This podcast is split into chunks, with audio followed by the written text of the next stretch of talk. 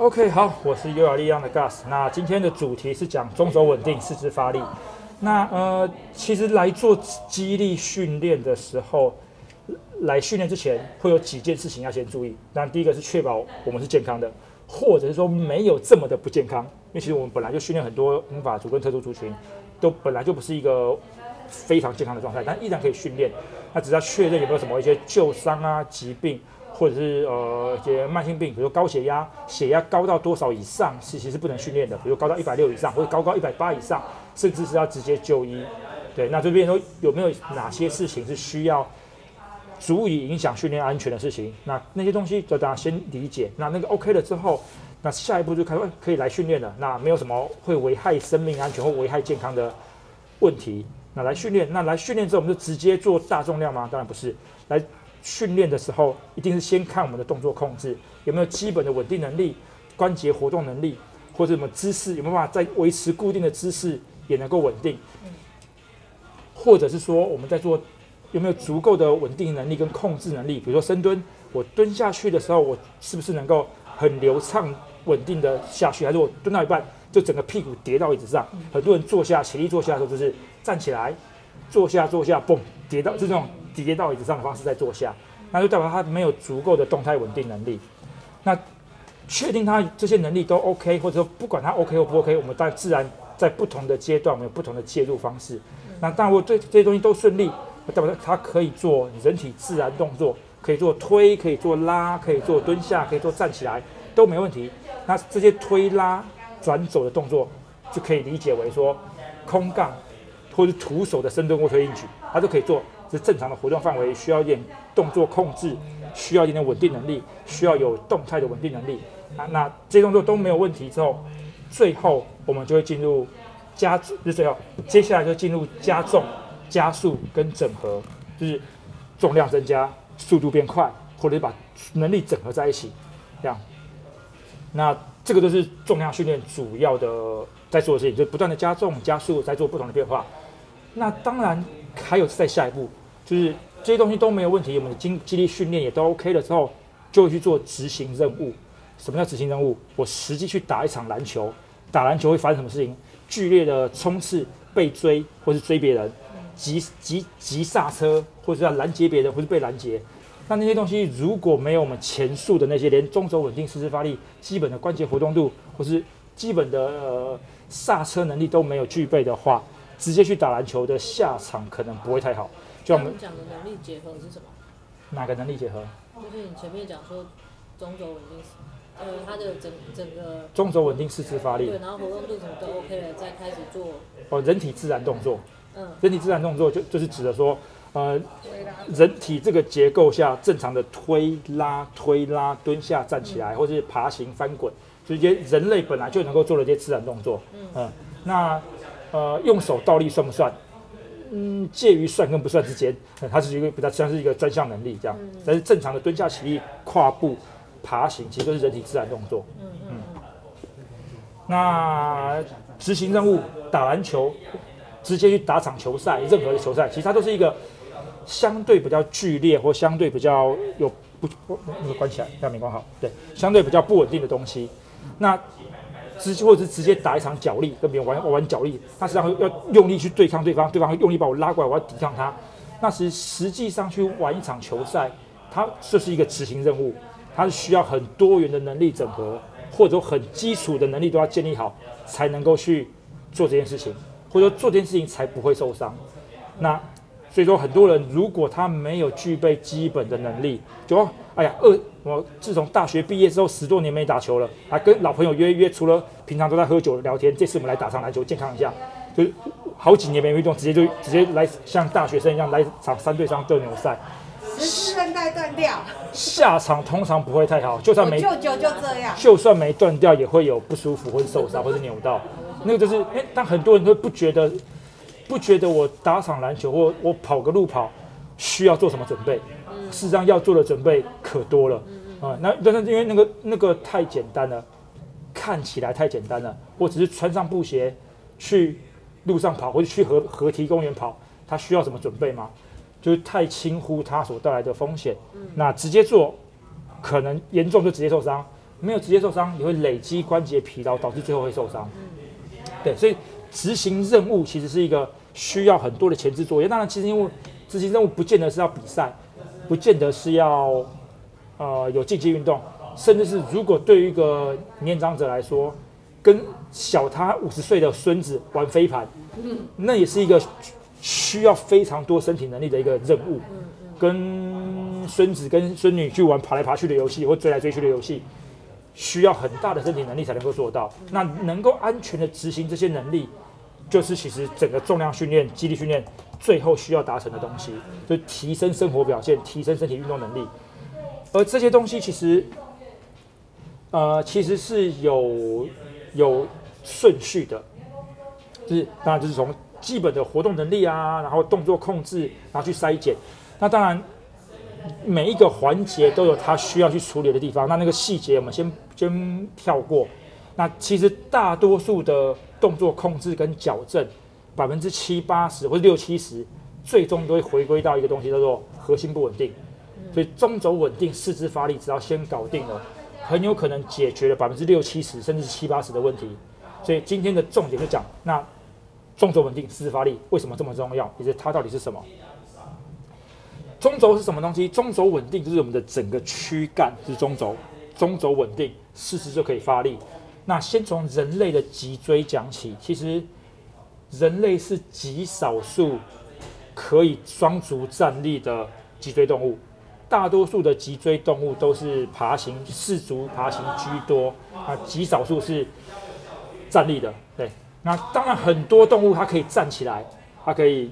站起来做点事情，可是站起来不是他们最自然跟最省力的方式。他们可是站起来做点什么，然后就又回到四足。他们奔跑的速度也是四足跑的比双足快。大多数的动物都是这样子。对，然后袋鼠是用跳的，那当然是比较特殊。对，袋鼠。对，但是是大多数的脊椎动物，它们都是双呃都是不是站立的。那这个东西当然人为什么会站起来？当然站起来会比四足来的有更怎么讲灵活。有更节能、更节能的方式去移动，就是人在走路的时候其实相当节能的。同时，它最最重要是空出双手可以去使用跟操作工具或者使用武器。所以，但是它付出的代价就是从四足变成双足的时候，脊椎其实没有足够的支撑能力，特别是腰椎这一段。那腰椎那一段。就是没有，它就只有一根脊椎，结构上就只有一根，然后上面是整个躯的上半身，下面是整个下半身，中间就卡一根脊椎在这边，腰椎。那它其实非常不稳定。双足的变成四足在爬的时候也会腰椎不稳定，因为我不知道哎，就是觉得腰很累，因为我用爬的。呃，那是因为我们人已经演化成双足了，这种回归到四足不见得就会习惯。就是本来就是四足的猫、狗、豹、狮子，它们一定是四足更比双足更厉害。即使它们可以站起来，就是熊可以站起来，可它们还是四足的时候更有力量、更有能力。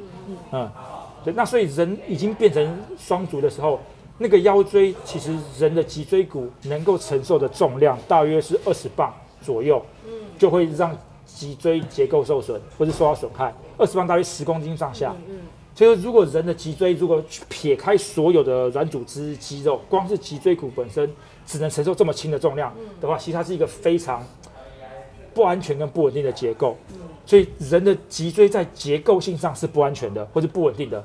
那但是我们又为了要有双足站立的能力，所以我们只好用这样不稳定的结构，再加上功能性。就是说，我用其他的功能来填补它，比如说我学会怎么用力，怎么中手稳定，怎么呼吸法，怎么用体腔压力，用肌肉组织跟体腔压力去制造一个功稳定的功能，那它暂时可以去取代那个结构的不稳定。也就是说，我要执行任务，我要做任何事情的时候，如果我知道怎么用力，我知道怎么使用我的身体，那我就可以产生一个稳定的功能。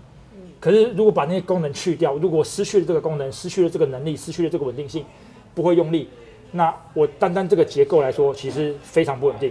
这也就是为什么没久坐没在运动的人，非常容易下背痛，几乎发生率超过百分之九十，都的久坐人都会有下背痛。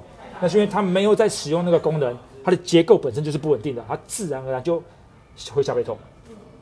好，那再来讲脊椎，那脊椎那个结构其实。呃，它不稳定嘛，那那它要怎么样稳定？其实有点像是那种高压电塔，就是那种山山坡，可能在山坡山坡上会有一个塔，然后上面牵很多缆绳或缆线把它固定住，让它可以在一个山坡上是可以屹立不摇，或是抵抵挡得住一些台风啊什么的。那那个概念就很像是脊椎本身一样，脊椎其实是靠很多的张力肌肉去牵引，然后去互相形成一个张力结构，让它可以稳定。那它的它的运作模式是长什么样子？我们都我们会讲到呼吸法，呼吸的时候，空气只能够进到肺，空气没办法没办法吸气吸到肚子里面，吸气只能吸到胸腔，但是空气只能到胸腔，但压力可以往下走。压力怎么往下走？就是我们透过横膈膜吸气的时候，横膈膜往下扩张，体腔压力可以往下走，或者是说我正常吸气的时候，我我耸肩型呼吸，体腔压力是往呃张力是往往上扩张，那我就会一样可以把空气吸进来。所以一般的腹式呼吸是把横膈膜往下扩张，让肚子往外自然的突出去。对，那但是我们要做的除了这个之外，要再更进一步，因为肚子突出去的那种。一般的腹式呼吸，它没有足够的强度，它就有点像是气球充满气之后，它会膨胀扩张，可它没有承受能力。我们需要的是像篮球一样，充满气之后是有足够的张力跟稳定能力，甚至人可以去站在气篮球上面就可以稳定住，是可以承受得住的。所以那个篮球的那个外层的皮是有足够的张力，可以里面可以灌满气，就好比说我们有体腔压力之后，外面的肌肉够不够有力去撑住。让那个空气是可以在里面被压缩的，那就会有足够大的张力。所以怎么做呢？是吸气，肚子往外扩张，绷紧夹紧，就等于是我空体腔压力又往外走，我肚子又用力往内收缩，形成一个互相抗衡的张力。那这样子吸气闭气，就会有足够的体腔压力来维持我们的中轴稳定。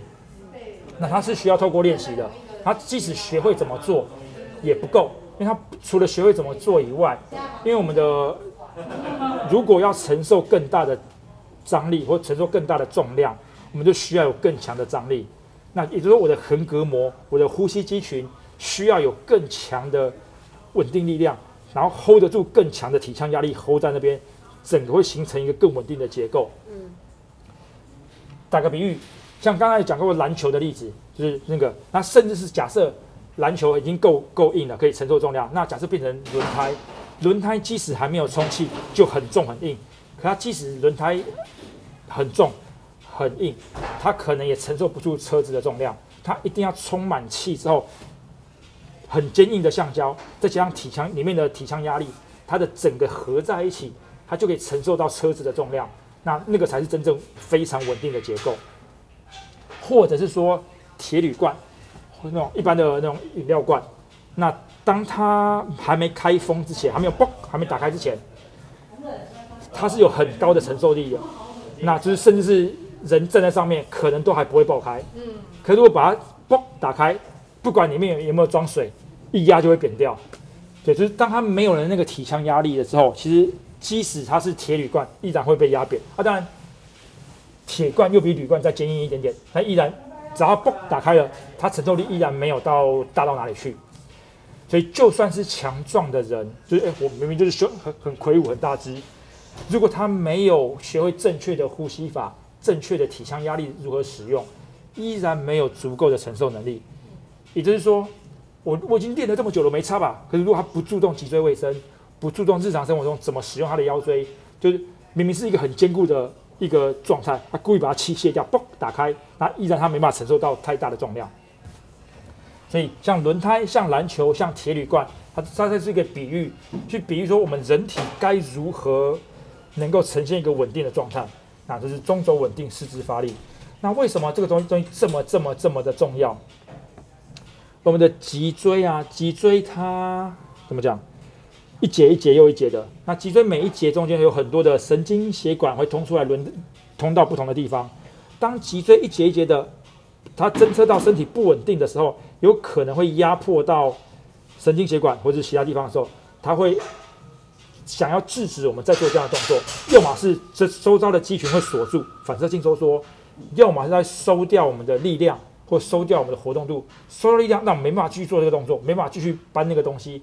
或者是收掉活动度，让我弯不下去，让我蹲不下去。所以当脊椎不稳定的时候，会收掉力量，收掉活动度，那就没办法做到很多事情。那如果我们反其道而行，我们制造非常强的稳定性给他，他认为安全的，他允许神经去征召肌肉，那就可以发挥出没有中轴稳定之前发挥不出来的力量。也就是说，另外一个比喻，当我们没有学会中轴稳定的时候，我能够发挥出来的力量，可能只占我这个身体的这么小的比例。而当我能够中轴稳定四肢发力，它我被允许释放出更大力量。可是我现在这个身体，我现在这个身高体重，我现在这个肌肉跟骨骼的结构，本来就应该有这么高的力量输出。可是我没有学会中轴稳定四肢发力，我不知道怎么用力，我可能觉得用尽全力啊，我弯腰驼背去弄一个东西，就哦好累，怎么这么重，我拿不动。可是我只是发挥这么少的力量而已。当我中轴稳定四肢发力，吸气闭气，压胸夹背，扭地夹臀，哎。我就可以发出呃很高的力量，啊，那我继续继续的去熟练这个技术，然后我力量的成长，我的上限也跟着提高，然后就在这个过程中不断不断不断的进步。那整个肌力训练大概就是这样子，学会怎么用力，然后就可以不断的。那刚刚讲的比喻就是，如果我没有学会动作稳定，四肢发力，就比我推一台摩托车，一直推一直推，觉得推得很辛苦，它怎么移动速度这么慢？那可是因为学会动作稳定，四肢发力，就好像我插进钥匙。吹一下油门，那个才是那摩托车该有的速度，而不是脚在上面用用手推，然后觉得他怎么走这么慢，然后自己怎么这么累。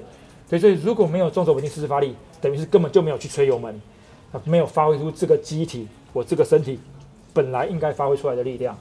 所以，这是中轴稳定四肢发力。那剩了解这个基本概念之后，剩下的就是实际去练习啊。可它可以是学会怎么做到经手怎么做，甚至到面对大重量的时候该怎么做。或在做负重行走的时候，我该怎么去做？我不同的移动模式，不同的负重行走，该用不同的呼吸法去做同样的动作稳定四肢发力。那就是接下来就是实际去操作这样。OK，好，大家这样有没有什么问题？我想问一下，今天的动作怎么那么多？刻意安排一些中轴稳定四肢发力，还有一些整个就是中轴稳定加四肢发力的一些负重行走类的东西，有加一些东西这样。力量听起来有鬼。OK，好，是成为浩克前的热身这样。会有会是比较不一样的的肌力训练。好，还有没有什么其他问题？没有。